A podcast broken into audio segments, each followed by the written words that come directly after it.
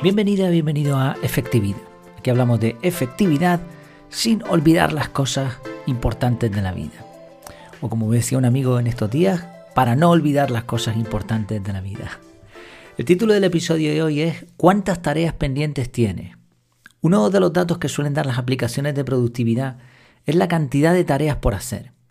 ¿Cuántas tareas pendientes tienes tú? No sé si usas una aplicación de este tipo, si es así te animo a parar y buscar ese número. O si usas listas en papel o con notas digitales, pues haz lo mismo, o por lo menos un cálculo mental. En el episodio de hoy vamos a ver para qué te sirve esta cifra y cómo podemos contar la cantidad de tareas pendientes de otras maneras distintas. Antes de comenzar, solamente un pequeño paréntesis. Eh, estoy buscando eh, formas, a ver cómo lo, explico bien. Me gustaría saber mm, en qué cosas puedo ayudar a diferentes perfiles de personas. El curso con el método CAR creo que es una forma importante para ayudar.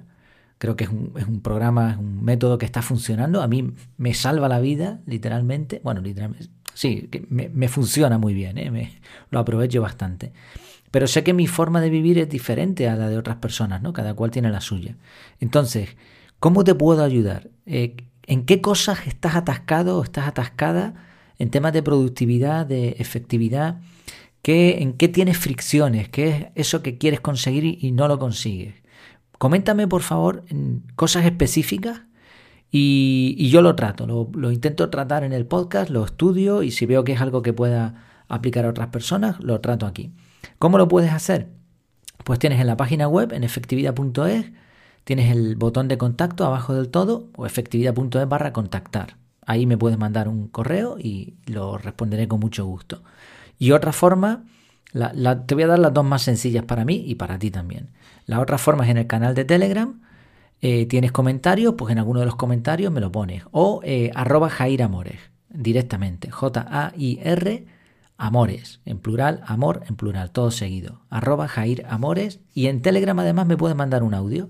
Con lo cual, pues hasta puedo sacar el audio directamente aquí en el podcast si me das tu permiso.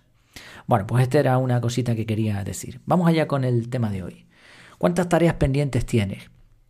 ¿Lo tienes? ¿Has podido contarlas o por lo menos hacerte una idea de la cantidad? ¿Para qué puede servir esta cifra?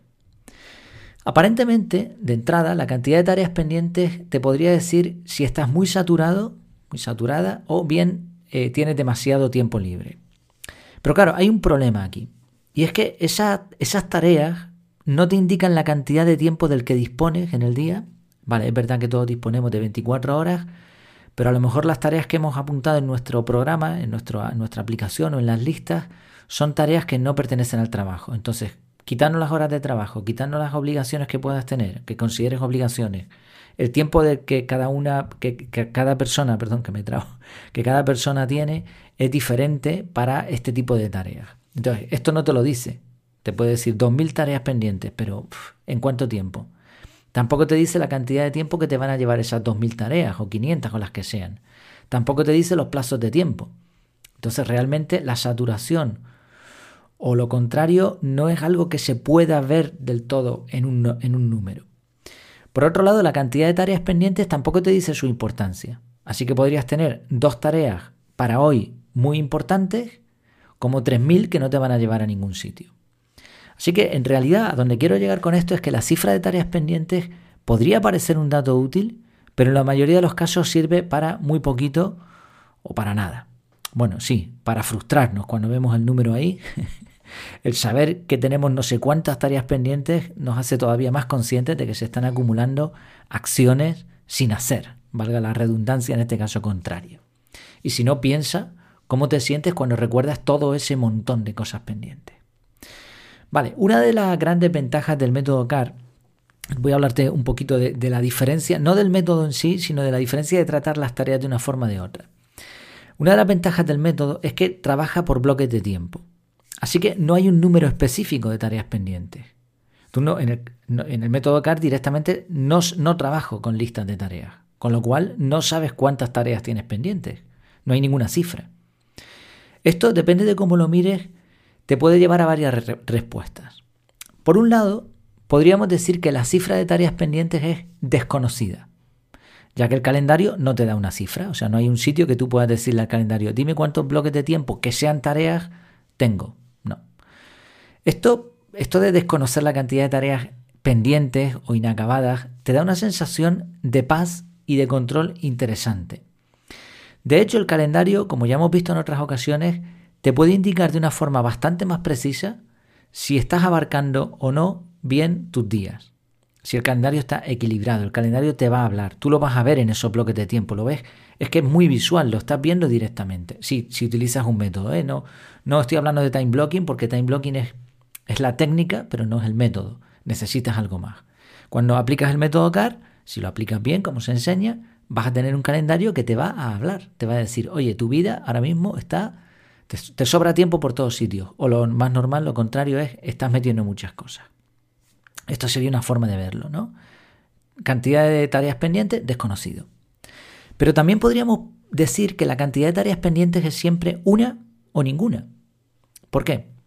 Porque en el calendario no hay tareas pendientes. Solo hay tareas que realizarás o no en un futuro y tareas que ya has realizado.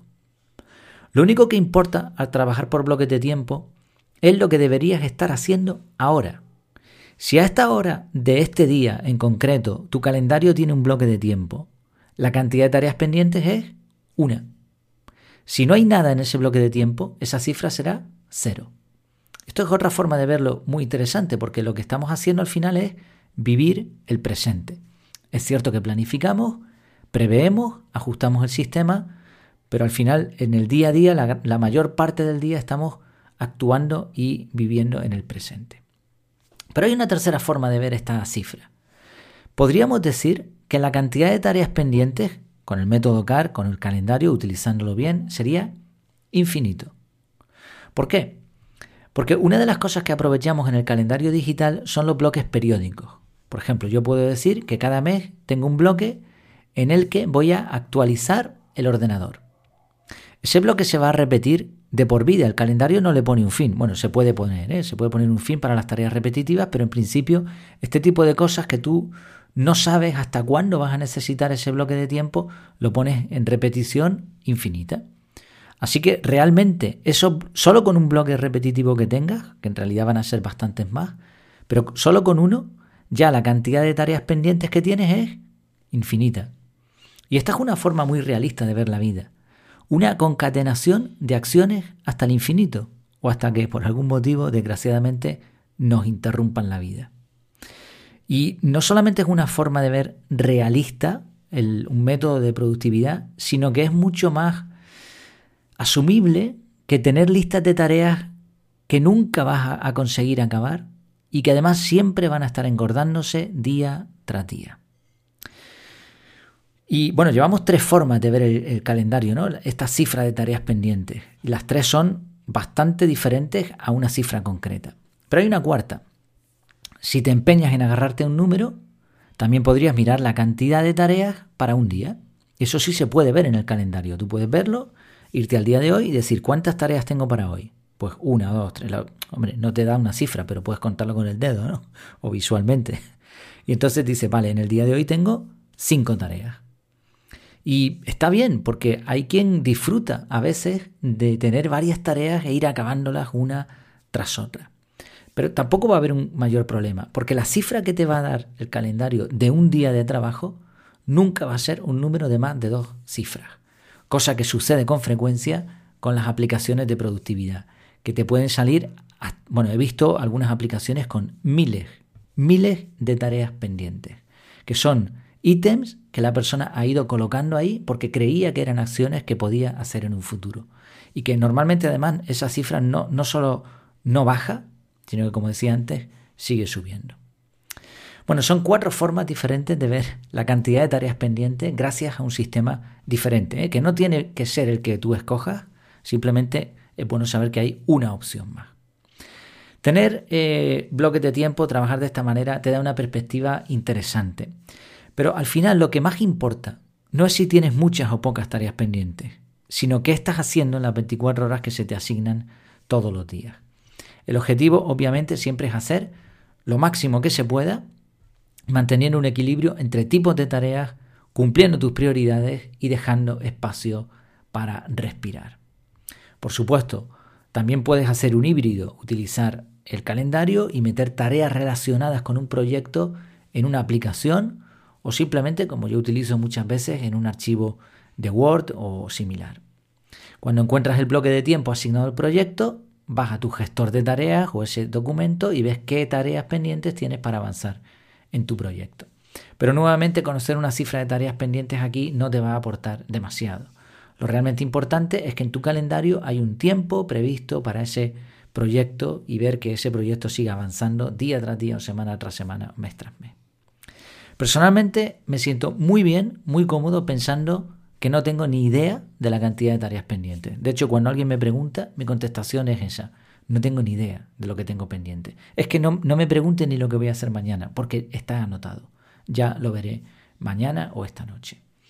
Puede ser psicológico, Igual no es, no es algo técnico, pero la verdad es que esa respuesta, esa sensación, me transmite bastante calma. Muchas, muchas gracias por tu tiempo, por tu atención. Como siempre en efectividad.es, recuerda si quieres mandar un mensaje, efectividad.es para contactar o en Telegram arroba Jair Amores, me mandas un mensaje y estaré encantado de ayudarte en lo que pueda. Nos vemos, hasta la próxima.